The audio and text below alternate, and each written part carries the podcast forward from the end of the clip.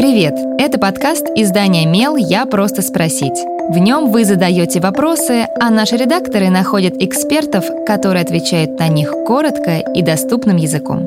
С вами Кристина Бедняк, продюсер и ведущая этого подкаста.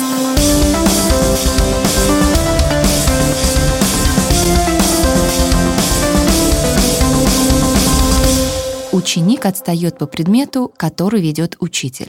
Обязан ли педагог давать этому ученику бесплатные консультации в свободное от урока время?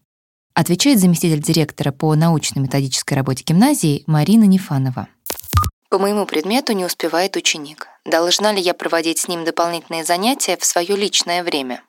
Образовательные организации решают этот вопрос по-разному.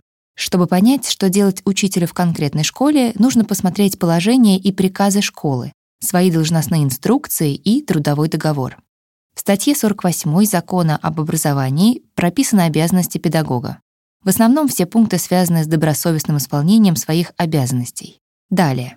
Каждый учитель может проводить одну бесплатную консультацию по предмету в неделю для группы детей, которые болели или не усвоили тему.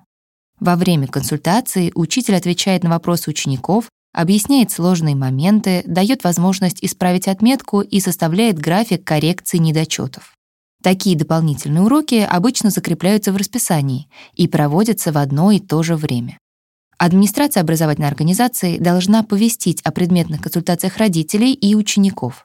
Например, разместить расписание на сайте и разослать информацию в школьных чатах. Индивидуальная работа с учениками не может быть обязательной, если это не предусмотрено трудовым договором. Закон не закрепляет и требований по проведению бесплатных консультаций, но в разных регионах выходят информационные письма о целях повышения качества обучения.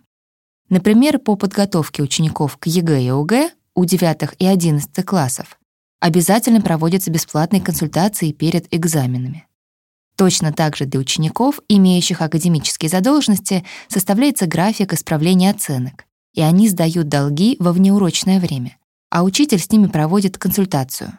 Но все это прописывается индивидуально в нормативных актах образовательных организаций. Главное, чтобы учитель был ознакомлен с этими актами под подпись. Если он подписал должностную инструкцию, трудовой договор и ознакомление с локальными нормативными актами, значит, он с этими условиями согласен и должен выполнять все функции. Задавайте свой вопрос Мелу, а редакция найдет того, кто сможет на него ответить.